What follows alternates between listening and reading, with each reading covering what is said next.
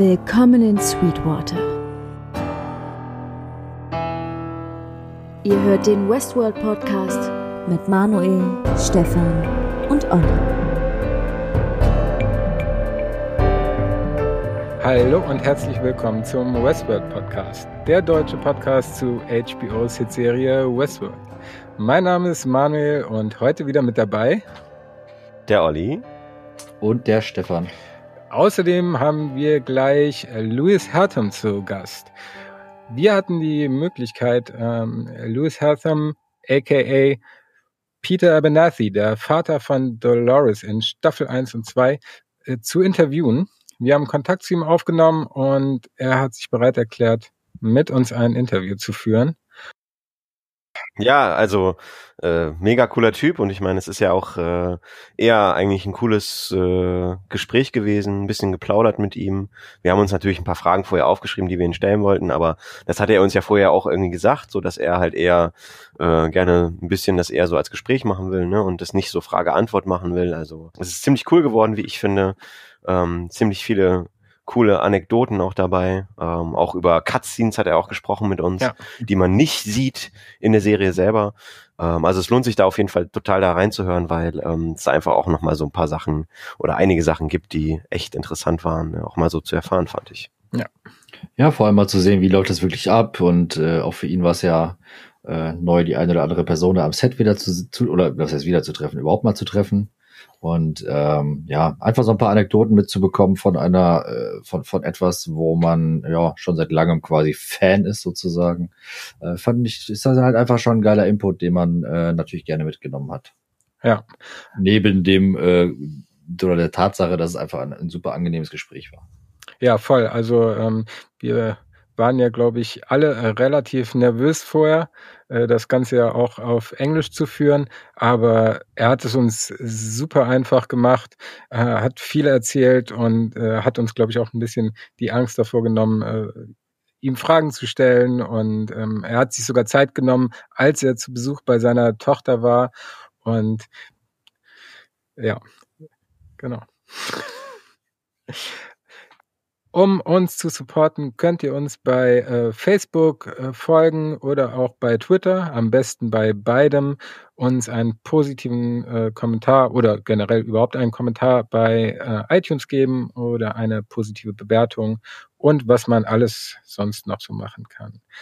Auf YouTube gibt's mittlerweile auch alle Folgen ähm, des Spiels Westworld Awakening, ein VR-Spiel, äh, was wir gespielt haben und gecaptured haben. Schaut es euch auf unserem YouTube-Kanal an. Der ist ähm, unten verlinkt in den Show Notes. Da erfahrt ihr die Hintergrundgeschichte über Old Bill. Ist es Old Bill, mit dem Ford in der ersten Staffel spricht? Ja. Old Bill, ne? Uh, to the Ladies with the Red Shoes. Die Hintergrundgeschichte erfährt man uh, in der Story. Also schaut euch das gerne an und jetzt viel Spaß mit dem Interview. Haut rein, Leute. Ciao. We have a pleasure of having actor Louis Herthum on the show, who we all know as Peter Abernathy from Westworld, although a couple of you might still know him as Deputy from Murder She Wrote, or you might have also seen him on the recently released Netflix show What If. And before we start, I would like to take the opportunity to say how generous and kind you are. And it's an absolute pleasure to have you here with us today. so thank you very much again. my my pleasure. It's pleasure is all mine. I I uh, I'm very happy to be here with you guys. So then let's dive in with the first question. Right now you're visiting your daughter, as you said, in Chicago, when yeah. I remember correctly. That's correct. Yeah, I uh, took a job in New York, and I came down here on the on the way back to uh, Los Angeles. What were you working on in New York? Um, can can you tell us, or is it not allowed to? Yeah, I can I can tell. Um, it was it's a um, it's a TV show um, called FBI Most Wanted. It's um, I don't know if I guess you get American television, right? Do you get the networks like ABC, CBS, and no? No, no, not really. But like the uh, shows start a little bit later here in Germany. Yeah. Well, this is um, a spin-off of a show that is running now called FBI, and so this is now FBI Most Wanted, and I think it was just simply an opportunity to get a little more, uh, uh, uh, a little bit more serious crimes and and a little bit more um, adult uh, content, you know, late at night. Because the the crimes seem to be a little worse than on normal TV but it's uh, Dick Wolf, same guy that does um, Law and Order. Didn't he make A Team and Airwolf in the 80s as well? Um, may, maybe so. Maybe. Or was that Can, uh, Cannell, Stephen Cannell, Cannell? I think that might have been Stephen. Oh, yeah. yeah, Yeah. but but um, no, but he does the Law and Order shows, all of those, and the one the one that's still running now has been running 20 years. He does Chicago Med, Chicago Fire, Chicago PD, and FBI, and now FBI Most Wanted. And um, I've worked for him before on all the Chicago shows. So um, yeah, and and I did the uh, Law and Order special thing a few years ago for about the Menendez brothers. Um, Ah, nice. that uh, lovely young men that uh, shotgunned their parents to death. Oh, wow. I, I get, you know, that's just one of those crazy tabloid things. Yeah.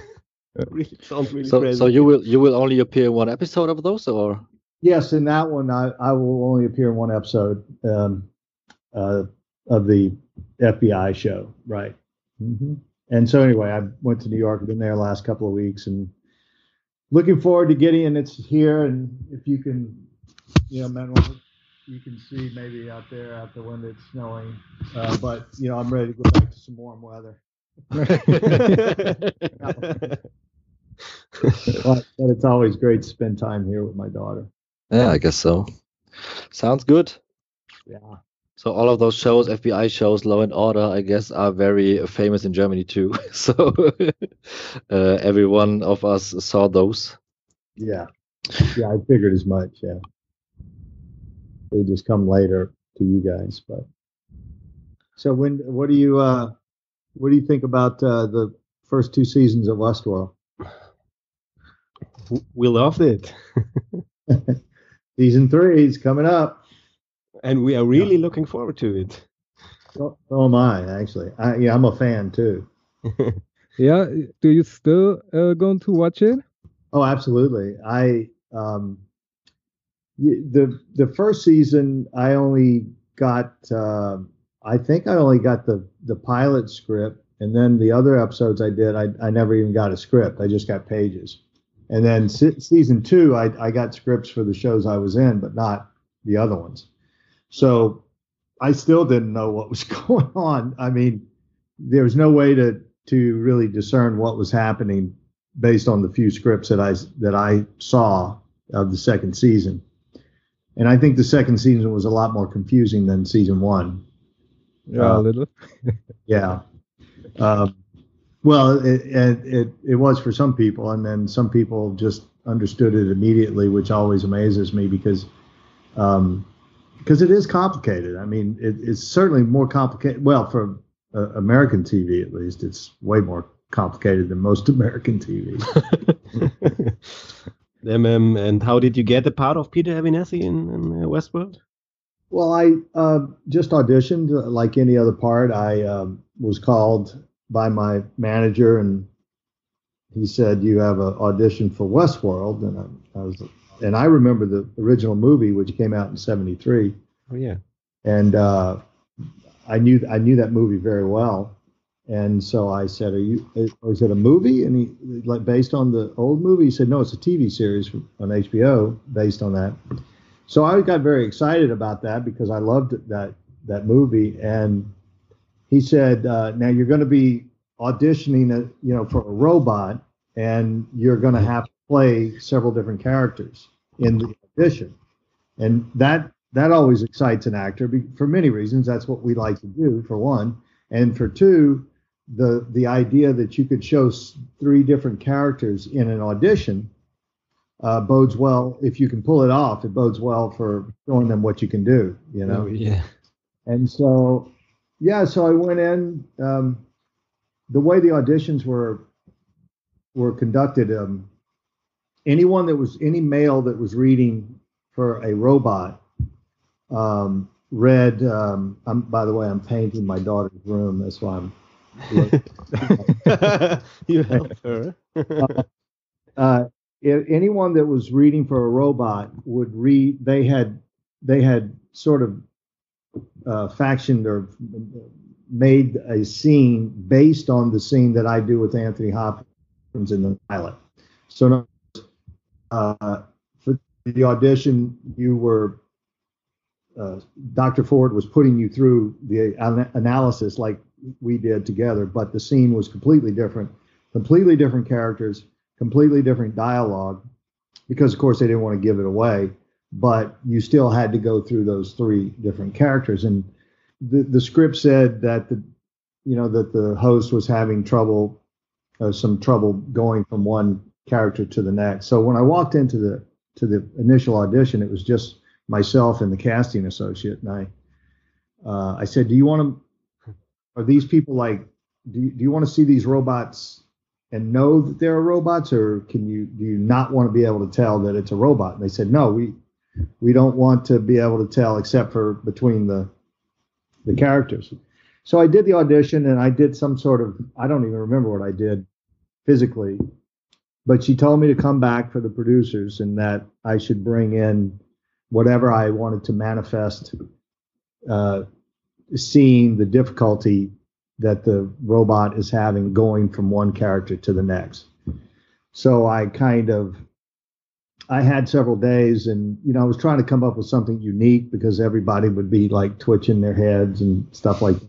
I was trying to think of something different. So I was in my house just working on it and I just sort of it dawned on me that he wouldn't he wasn't all he wasn't malfunctioning physically just from his physical movements but also in his speech.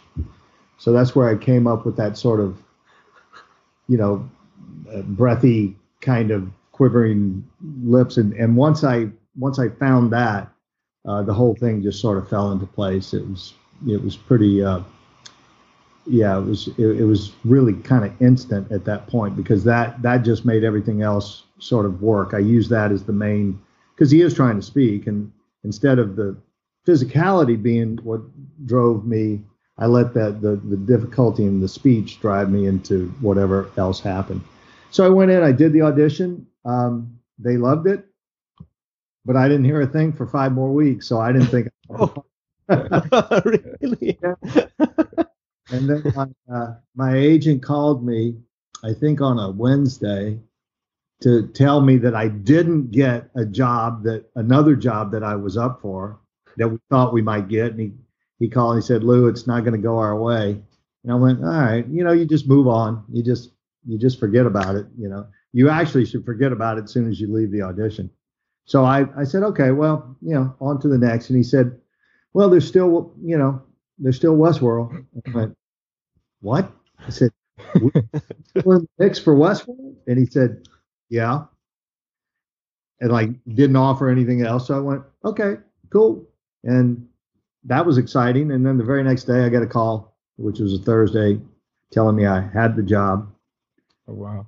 Then on Friday, the, the, the following day, I got a call from the production company, you know, the the production office saying, "Would you please come in for audition uh, or for a rehearsal with Sir Anthony Hopkins, Jeffrey Wright, and no, uh, Jonah Nolan on Monday?" So I was like, "Wow." so that was my uh, yeah. So that's how that all turned out, and the rest is, you know, history. history. And my very first day on set, my first scene, first day was the cold storage thing when they put me naked into the cold storage. Oh, really? Oh, from the first, first episode? From the first episode. My very Oh, I just rewatched like um the first two episodes a uh-huh. couple of days ago and then the first episode at the end you are there with Sir Anthony Hopkins and Jeffrey Wright and that was the scene you were shooting? No, that that wasn't the first scene I shot, that uh, the first, the very first scene I shot when I reported to work for the first day was when after that scene when they put me into the cold storage, and I go walk. You know, Jeffrey Wright whispers something in my ear, and then I walk through this horde of naked people. Yeah. Naked, by. So, so I, I always laugh about that because you know what a way to start the the show. Lisa, So were you completely naked? Is it an Yeah. inappropriate question? No, not.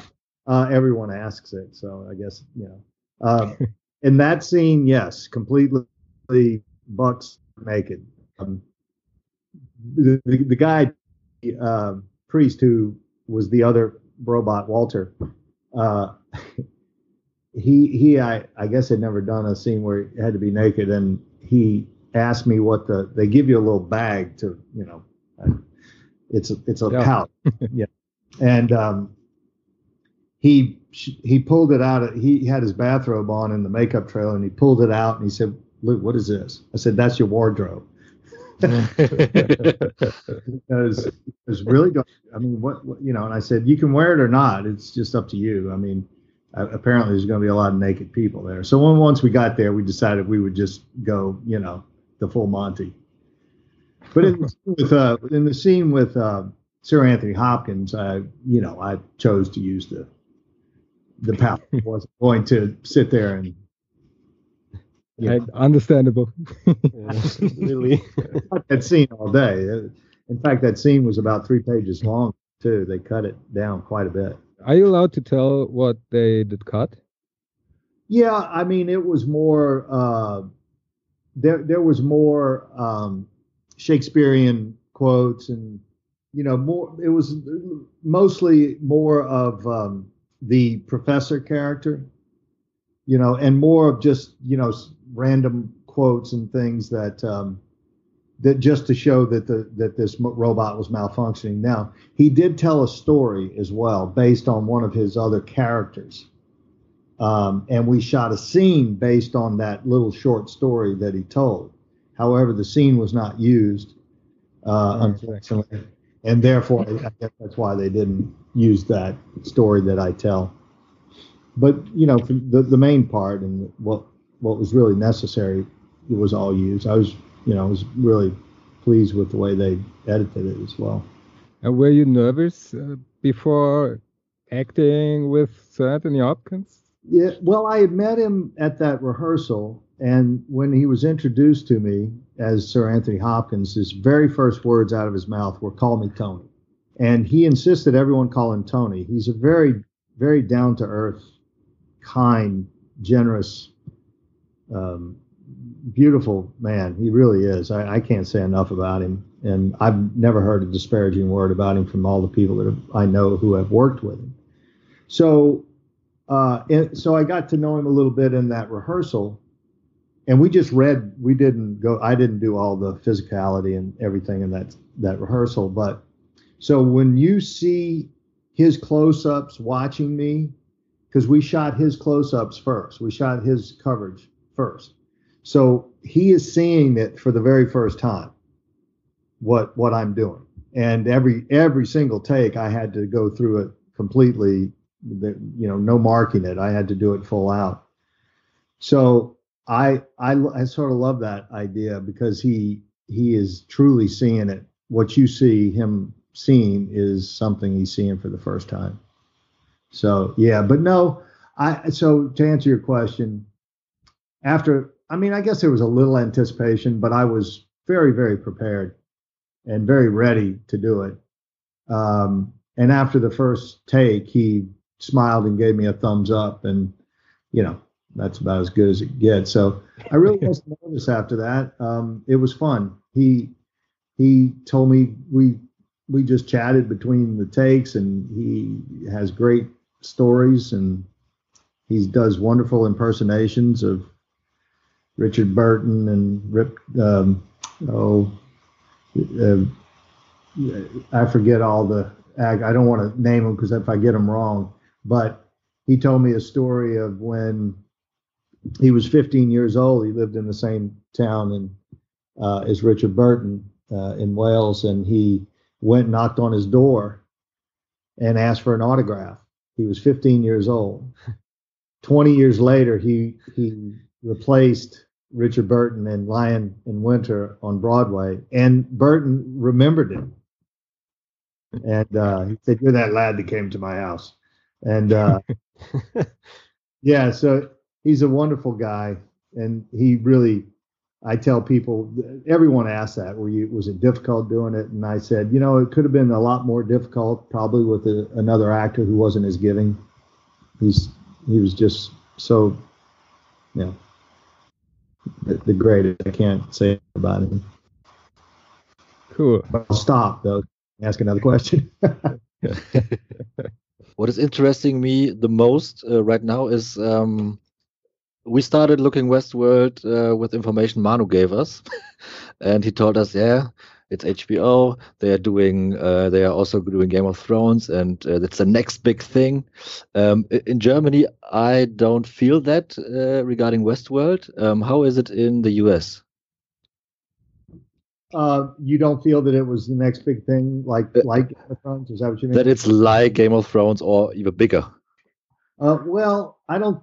Well, you know, Game of Thrones didn't even start getting recognition, real recognition of like awards, Emmys, and stuff like that till their third or fourth season, and uh, didn't really catch on till then. Because I remember watching it early on and being so confused I didn't really know who, who was who and couldn't and and then they killed off one of my favorite characters immediately, you know, Sean Bean. So I, uh, but I I agree, it's not as big in the states as uh, Game of Thrones, but nothing is.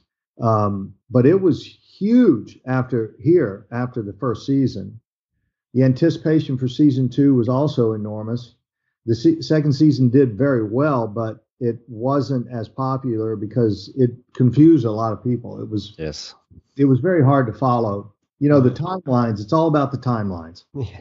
and in season one, you had a 30 year difference. In season two, you had about three timelines, maybe four, and they were within weeks of each other. So it was much harder to follow. Like you had scenes where uh, Bernard had his glasses on, and then scenes where he didn't have his glasses and you knew that was a two di- two different timelines because at the very beginning of season two, he leaves his glasses on the beach. Remember, the, waves come in. his Yes. Of course. there's scenes where Hale has a bulletproof vest on, and scenes where she doesn't, but she has the same clothing on. Mhm. Mhm. Little things like this, and so trying to follow those, uh, you know, just the timelines, much less the storyline. Um, I think we lost some people. In fact, I know we did. Um, but um, I, I, Ed Harris was on uh, uh, a talk show here, the Stephen Colbert show, and he said season three is just way out there. So We're in for a ride. yeah, let's see what is happening. out of the park, I mean, I think there still may be some scenes in the park because I, you know, in the trailer we see Thandie Newton in a what looks like a not Nazi occupation, World War II sort of era. So that's clearly in a park somewhere. But I know that Evan, uh, that Dolores is out of the park. Um, where she is, I don't know, and when it is, I'm not completely sure. But some of the really you know mega fans froze those tablets once and and learned that they were in 2054 so a lot of the yeah so i don't know where it's going to be who you know what's going on because guys have seen the both both seasons right Yeah, yeah. yeah so you know what my fate was Yeah, unfortunately. yeah But, but do you think or, or do you hope um, that you could come back like in a later season? Because in Westworld, no one is really dead. That's right.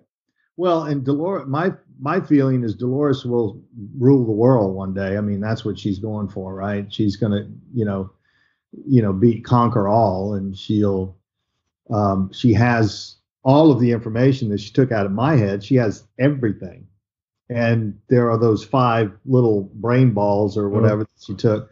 Um, you can tell from the trailer, uh, you know, some of the people that you thought might have been dead lying there. Um, also, from things like IMDb, you can tell who's working the show. So you know who some of them, uh, some of them are. Um, I am not in season three, but yeah, I I uh, hold out hope that that one day um, my dear my dear old daughter will bring dear old dad back. um, and uh, were you aware uh, of the whole story, or did the twists come as a surprise to you? A complete surprise because Oh, really? as- yeah, because I um, I only had the scripts that that that I had that I worked in. And Oh, so even in the second season, where you Yeah. you became main character in the second season, right?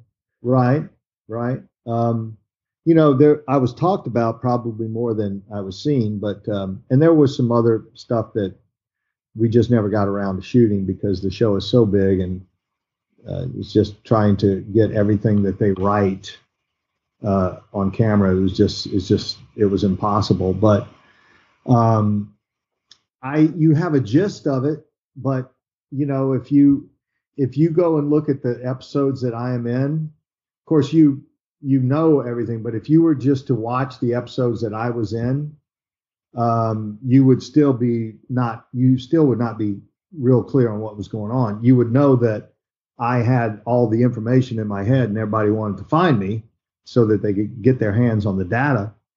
But you know a lot of the more intricate things that dolores was going for and everything you may not know you know so I I didn't. I mean, like I said, I had a an inkling, but you know, I dare not try to figure out on my own what these brilliant people were coming up with because they're just, you know, way beyond my brain capacity. Uh, Yeah, a lot of people was- on oh, Reddit. sorry. No, go ahead. Even for us that are watching the show two times every episode to make a podcast after it, uh, it was not that uh, easy to to follow everything and and get everything straight. So what is happening when and in which time zone we are, and and if you look at YouTube videos uh, where other people are. Well, how can I say deconstructing everything? You, This is blowing your mind to the fullest. Absolutely. I I had to do some some interviews like right after episodes and I uh I was just amazed sometimes like I'd go to an interview and they'd ask me a question and I I'm like I don't know. I simply don't know. I haven't I need to watch it again to, you know, hope to understand what's going on. And yet some of these people there's they're I mean they're very accurate. There's one young young fella I can't remember his name, but he's spot on every time, and he does the he does his little breakdown of the episode right after. I mean, they're they're online very quickly, and it amazes me how close to accurate he always is. And um, you know, but then some people are just deep, more you know, deeper thinking people than me, I guess. You know, I felt pretty good when Ed Harris said, "Look," he said. Stephen Colbert asked him, he said, Well, I know you probably can't, but can you tell us anything about season three? And he goes, he goes, No, I I can't tell you anything about it. But even if I knew, even if I could, I wouldn't be able to tell you anything about it. so it's uh but again, he probably the same way. He's getting scripts that he's in and and you know, not getting the whole picture. It, it's like a puzzle, you know. If you don't have all the pieces, you don't necessarily know what the picture is, you know. exactly. Yeah. But so probably for you, it's like, or it was an event to watch the series. Did you watch it with your daughter or with friends or? Uh, my daughter, no, I mean she could. I think she's seen scenes and stuff on YouTube. I think she's probably seen the scene with Anthony Hopkins and myself. Uh, that's that's on YouTube or at least parts of it. Um, I I d- d- but I would watch it with friends. I mean, I'd have you know we'd have a gathering on Sunday nights, and because a lot of my friends love the show as well. Uh, watch parties, I guess, is what they call them, and um, yeah, and then try to figure out what the heck's going on after. But uh, yeah, I'm I'm really looking forward to season three to see how. First of all, I'm a um, uh, a, a big fan of. Um, yeah, you you'd think I was. Uh, oh God, Breaking Bad. What's his name? I, I want to call Aaron him Paul. Aaron Paul because that's his name on uh so um we'll see what what they're up to and we'll see what the what the world is like if it'd be nice if we find out where they are i don't know if we if they'll name the place they are they may not be that so yeah there's a lot of, lot of things to look forward to Yeah, This- this. You said you you- watched the show on Sundays. Um, this was the Sunday when every new episode aired. So this is was the first time you, as an actor, uh, first time saw the the whole episode what i'm sorry oh sun what, on a sunday when it when aired it when it aired for all the all of the other people and the public. This was the first time you you all uh, saw your the episodes. No, I saw well, except for the pilot. I saw the pilot at a premiere. We had a premiere um, which aired or which uh, took place about a week or so, less than a week actually. Um, it was in it was in September of 2016, late September, and then the show aired for the first time on October 2nd. Uh, but there was a premiere at the uh, Grauman's, uh, the Mann's Chinese Theater in Hollywood, and that was quite a special night. That was the first time I saw it. I was invited to see it by the producers to come in to the office and watch it.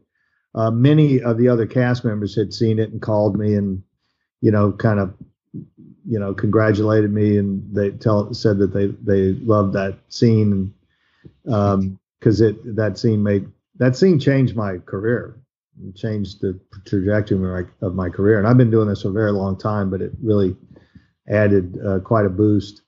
So I saw it the first time at the premiere in a I don't know how many people that place holds, thousand people or something like that, and so it was pretty pretty amazing evening that that was because uh, yeah. So that was my first time. But every other episode, every other episode, I saw at home with the rest of America or whoever was watching from home. because I, I maybe thought that the cast is uh, when the episode is ready uh, is watching it in a cinema or something like that. Well, they they might. I mean, I I know, like I said, they had given me the opportunity to watch the come in and watch the pilot, but um, I um I I just thought you know I I kind of preferred. I knew I would there would be a premiere, and I thought, yeah, let's just you know I I felt good about it, and I felt. I mean, I was you know flattered by what people were saying who had seen it, so I thought, you know, I'll just wait. I'll just wait and there are things that I've done in the past that I haven't even seen. And so, you know, I'm not always like jumping to see what I've done. okay. I trusted that it was good enough to that I would be happy with it. And I thought it'd be fun to see it with a, a group of people. But that now you talked about you asked if I was nervous when I was working with Anthony Hopkins. I was much more nervous stand, sitting in that theater. for- much more nervous doing that. You know, you got to walk through a thousand people to get out of there. yeah, but as as you were saying, like everybody was talking about the scene you did in the first episode, and uh, you just said it uh, gave a really boost to your career. Do you still have to go to auditions, or is it like what they see is what they get? well, um, that's a good question. Um, I don't. I don't have to audition for everything anymore. I get offers now, um, which is lovely. I still have to audition, you know, sometimes, but the offers come much more frequently than than they did before. I mean, I'd still get offers every now and then because I, I've been around a long time. Some people that know my work, but after that, it um, just I, I would say now that it's more offers than auditions, which is nice. But uh, again, I, I'm I love auditioning. You know, uh, I it's it's a it's a chance to act. Really, that's the way I look at auditions. Um, and you know, after a while, people that have been in the business long enough, the the nervousness or jitters over auditions goes away. You know, it's just it's just what you do. Know, I guess unless you have a part you really want very badly, but you know, um, even then, I mean, if I go in for an audition, it's something I want to do. How do you choose what you want to do? Um, based on usually based on the the character, uh, based on director has a, a lot to do with it. Um, you know, TV network TV in in the states is very very different from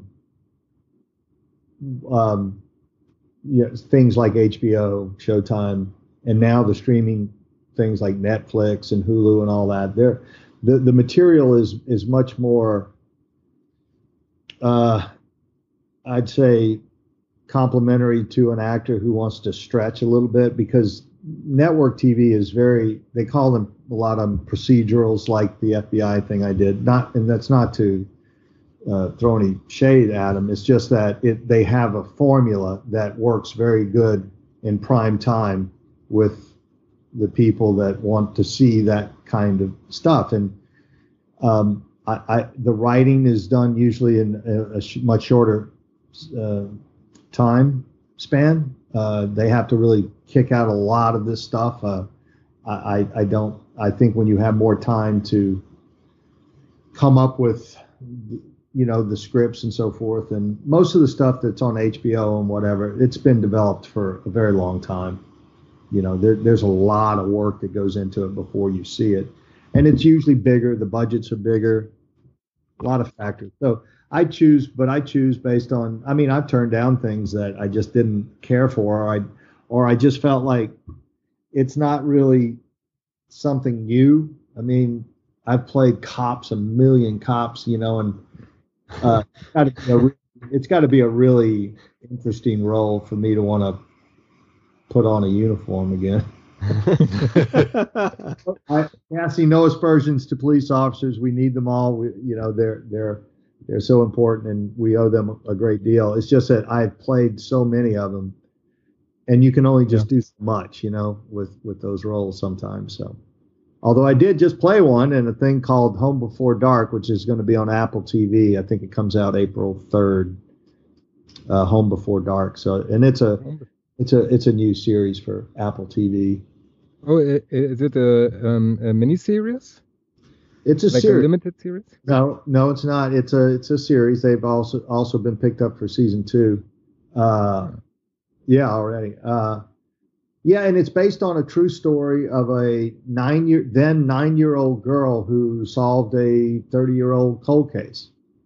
Um, her dad was a journalist, and she grew up going to crime scenes with him and so forth, and she just sort of got the the bug, inherited the bug from him and you know, um, I, I, the TV series is based on the true story of this this young lady, and so I, it deviates a bit from the actual story, but it's you know it's based on it. So it's kind of a Nancy Drew like kids solving crimes, and it's um the first season had, was a mixture of adult and kids, you know, um, content, but season two will concentrate more on on the kids.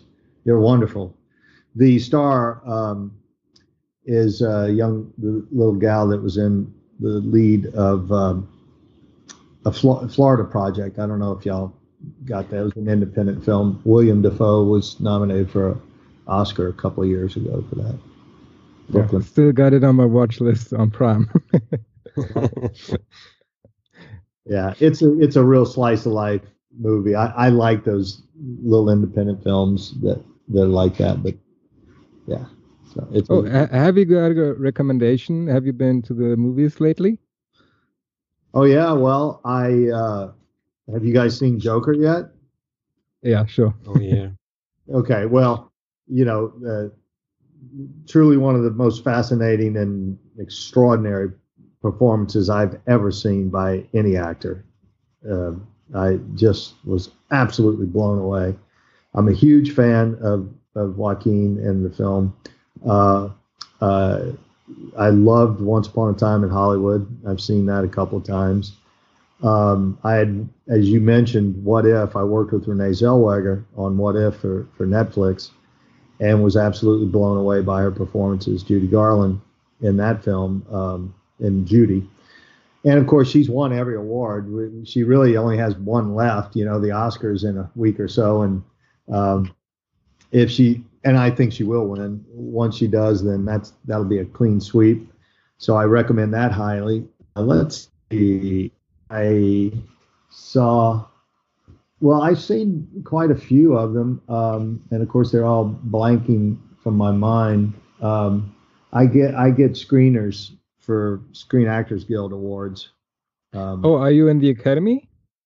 I'm not in the Academy. The, the, I'm in the Screen Actors Guild, and I am in the Television Academy. So I do get screeners for television shows. Okay. But the the the uh, Motion Picture Academy, man, that's almost impossible to get into now. It's very difficult. I'd love to be in the Academy, but but I don't. But but we still get screeners because any you know our union has an award show, the Screen Actors Guild Awards. So we get screeners to um, in order to to see that. Uh, Marriage Story was terrific. It was heartbreaking. Oh yeah, uh, yeah, just wow, makes you. I hate to say it, but it makes you go, really? Does anybody really want to get married? Those people love each other so much, and yet they can't live together. So, but um, yeah, so I, I think I didn't really see a bad. I haven't seen Jojo Rabbit yet. Uh, I'm looking forward. Oh, to that movie is fantastic. Yeah, I, have seen it in a preview and I cried because it was so sad and it was so funny. So it was the best movie I've seen this year, but that's not like really? January. So years, yeah. Uh, well, I I'm really looking forward to it, and I you know we we have a limited amount of time once we get them to be able to watch everything before we vote. Um, I saw um, uh, Bombshell. Uh, that's what it's called, right? Bombshell, the, the, mm-hmm. about news, and um, um, they were all terrific. All the ladies. Charlize Theron was fantastic. I mean, she became Megyn, what, whatever her name is. I can't remember the woman, the character she played, but I know that character well from seeing her on TV, and she nailed it. Uh, Parasite. Did you see Parasite? No, not yet. Not yet. Woo. What a film. I you know, I'm still not sure what to think about it, but it is extraordinary filmmaking and it's unique. It is it's such a pleasure to see something so different. There's Do you watch a lot of um, movies from other countries or uh, not as many as I should.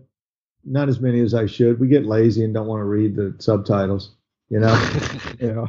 I love it when the Korean director said, "There's a lot of great movies if you can get over the one-inch barrier of a subtitle." and he's right. He's absolutely right. I mean, almost every time I see a foreign film that is highly um, lamented, I I always enjoy it. You know, I always do. But um, yeah, and uh, uh, what else? Uh, I saw Us. I wasn't that. I wasn't that impressed with that one. No. Sorry, Jordan Peele.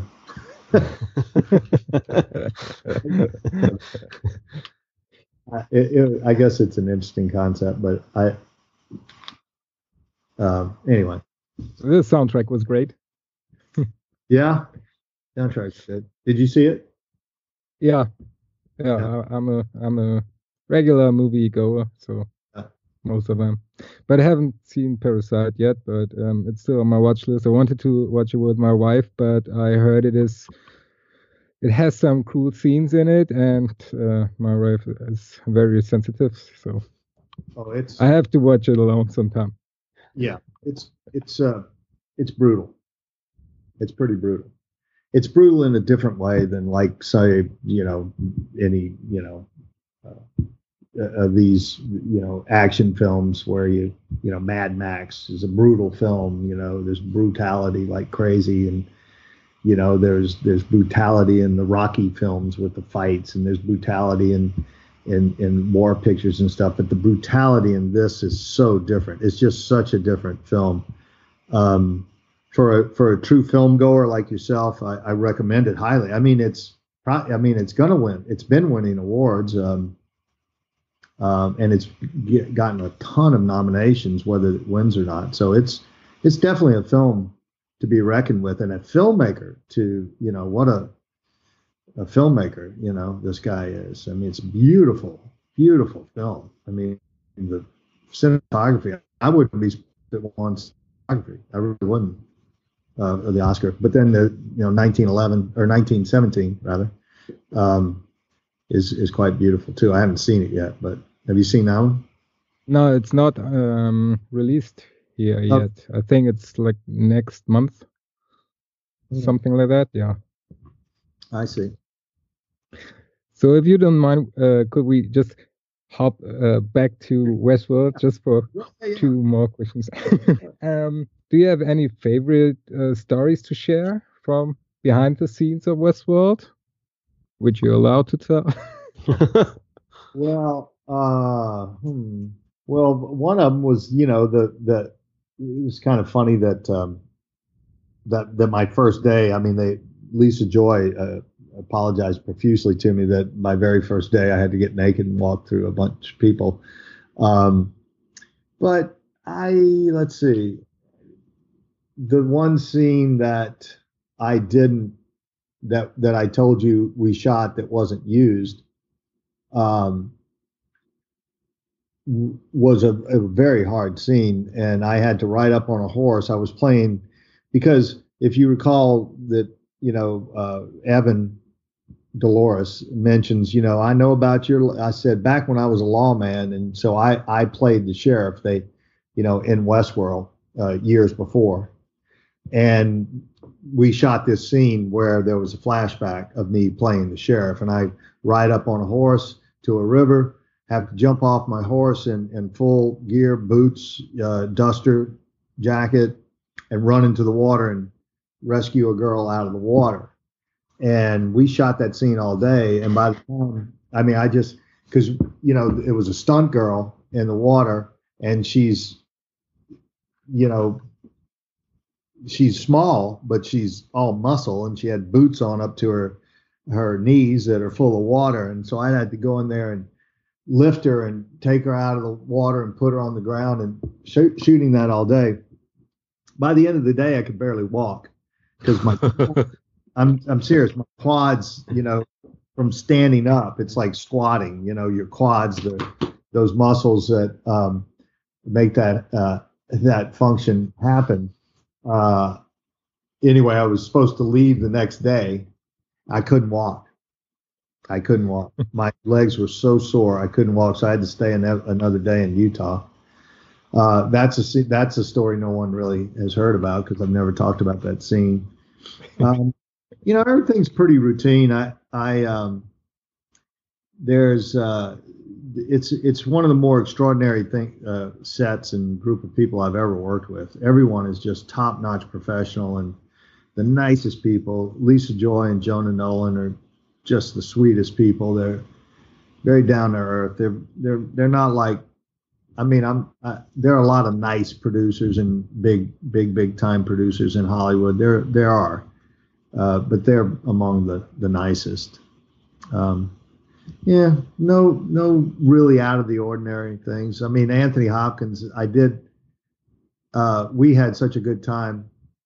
I'll give you. I'll tell you a little story about something he did. Um, He's very open, loves talking to people, sits with the crew at lunchtime, you know, instead of going to his trailer. And we were all sitting there at lunch one day. We had the crew people around, several of the crew, you know, hair and makeup people and stuff like that. And we started talking about Hannibal Lecter.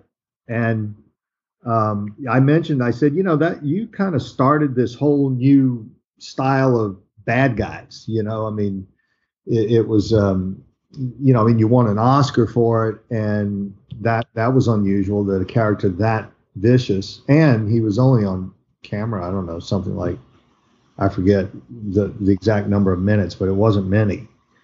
And uh, so we started talking about that, and he he told us a little bit about how he was offered the part and how he came to take it, and that I think he said that they offered him the part, but there might have been a couple of producers that weren't absolutely sure that he was the right guy. But as soon as they did a table read, and as soon as he opened his mouth, he just saw them all just sort of light up and smile, and they mm-hmm. knew they made the right decision. But in this conversation we were having at lunch, just out of nowhere, was I ate his liver with some beans and a nice Chianti. he literally, oh and we all just went, wow. And it was a prop guy. I'll never forget this. A prop guy walking by the table at the time, and he stopped dead. He had his tray in his hand to go, you know, put it away after lunch, and he stopped, and it. We were all just like, and he went, "Did I just hear that?" You know, uh, you know. So he's just a just a wonderful, wonderful man, wonderful guy. I'll know that story. I don't. I don't. I can't beat. There's no other Westworld story I got that can beat that one. And how was it for you to shoot like the last scene where you died in Evan's arms? Mm. Was it re- was it your last scene or your last shoot? Yes, it actually was. It was my last day. That scene was shot on my last day. Uh, the scene where she recognizes me, uh, you know, at the fort in episode three, she comes in and I'm twitching and everything. And, you know, as soon as Peter hears it, her voice, he stops shaking and, you know, he recognizes her. And, you know, she's surprised that that I recognize her, and she she starts reminiscing about our days, you know, where she come down, and that's one of my favorite scenes of, my entire career. Um, it's such an emotional scene. She is just a joy to work with because we just connect really well when we when we work together. It's we'll be rehearsing the scene before you know they roll cameras, and you know we're crying and the director's going save it you know save it and we're like don't worry i mean we can't help it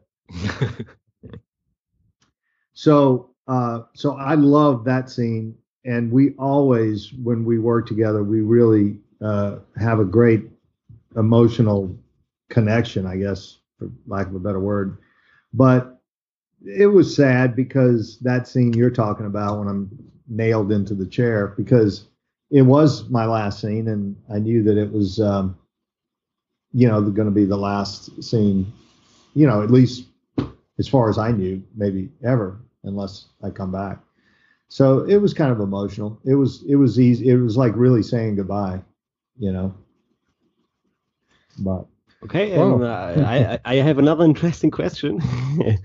um, um, let's say in Infinite Parks uh, really existed like in Westworld. Um, what kind of park would you visit, or would you like to visit? you mean w- what would i choose whether it be samurai world or westworld or, or yeah probably westworld because i mean every you know most at least american boys um maybe all young boys you know look at the westerns and you know sort of dream about that and we all want to you know ride horses and shoot guns and do all that stuff right that, that Oh, you know that we see in the the old movies. So I would go to Westworld. I I don't think I would be. Uh, it wouldn't change who. I don't believe I would be become uh, some brutal guy like like Man in Black or anything.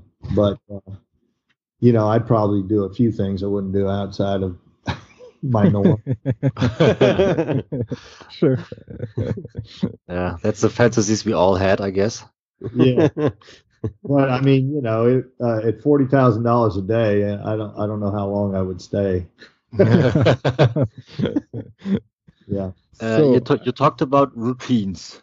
Uh, when you when you jumped uh, from a horse and uh, rescue girls from uh, a lake or something like that, um, how many routine do you have riding horses? Uh, I've ridden horses uh, in films several times, and I used to ride in Louisiana, where I was from. Uh, I'm not an expert by any means, but I found for me it really depends on the horse. Um, Oh, yeah. sometimes I did this little film, little independent film called Circle of Pain, and I I had to ride this horse, and I mean it it was uh, it was just easy. I mean he he and he was huge. It was a huge horse, and I had to gallop him quite a bit, and uh, it just you know it just worked. And then there are other horses you get on, and when they're just doing a a, a canter, uh, and you're just bouncing in the, the thing. In fact, the, the the in the pilot, the when I right before find the photo in the dirt when I'm selling my my uh, cattle, um, that horse I just couldn't seem to. You know, he had me bouncing around a little bit more than I would like to. You want to look like you know what you're doing on a horse, you know. yes, and of course. so I, I can usually pull it off, but I but you know I I admit that uh, I've seen myself in other things. It's one of the first things I did years ago, and it wasn't something that a lot of people saw, but uh, it was some kind of uh, industrial film. I was playing this cowboy, and and you know I'm galloping down, and I'm bouncing, and my left arm is flying up like this. Saw it, I went, oh my god, that's. so you know you get on you get on, you do the, you know, I know the right things to do on a horse, and you know, if you're lucky, uh, it all gels and and it works out. And it, if you got a horse that really likes to hop, you know, step hard and bounce you around, then not much you can do unless you're an expert. I'm not. okay, so maybe a last question, and Mhm. then we let you uh, have Back- your w- week with your daughter, and yeah, thanks I saw a to your daughter as well. um, is there anything you'd like to share about future projects of yours? Uh, sure. I um, well, I was I would mentioned uh, home, home before dark. I mean, if if anybody has been watching the new Apple TV shows, um, it's it's one of them, and it'll be out April third. Um, it's it's a show that you can watch with your kids, which is sort of unique, and uh, these days. Uh, it, as I say, it has some adult content, but the kids are like nine years old, so it's really uh, a, a strong a strong uh, show for kids. And as I say, um, if they enjoy it, next season will be even more uh, focus on the on the kids. But I play a, a, a town sheriff, not the most uh, wonderful role model, but uh, you know it's a good part, and, I think the show's really good uh, let's see what I went on the FBI and what else I did just before Christmas. I did an episode of um, there's a show called Dirty John. Did y'all get that in the first season? Mm, no. Okay, this is second season of a show called Dirty John. I think it's going to be on USA, the USA Network. Of course, it'll be on something different there. Uh, and I do the last episode of that season where I play a criminal defense attorney, uh, and, which I did right before Christmas, and then right after Christmas, I went and played a FBI Most Wanted criminal. So I've been fortunate. I've been able to play a, a spectrum of characters. Yeah. Yeah, that's about it that hasn't already, you know, come out. I encourage people to watch What If if they like Zellweger. She's terrific in it. And one of my favorite roles that I've done as well because it was very different than what I usually get to play. So, Is it brutal, or do you think I could watch it with my wife? oh, uh, What If? No, Yeah. Absolutely, you could watch it with your wife. It's not Yeah? brutal at all. I mean, it's not physically, you know, it's it's um no, I think yeah, it's it's more of a uh it was it was it was created by a man named Michael Kel- Mike Kelly who created a show called Revenge. I don't know if that ever Mhm. it out there.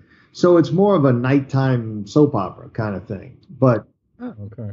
Uh, but with a really wonderful cast and um, I mean even people that I wouldn't think would like that kind of uh, show liked it. Even men who I wouldn't have thought, you know. So and almost everybody. It's one of those things that once you start watching, because the first episode will will pull you in, and you go, okay, I got to find out what happens. But absolutely, you, I think your wife uh, would actually like it. We'll. I will tell you. All right. Okay. okay, so we let you leave you to your daughter, and um, thank you very much again for being here. My pleasure. And big, big thank you. Oh, my pleasure, guys. I'm I'm happy to do it. We'll do it again sometime if you like.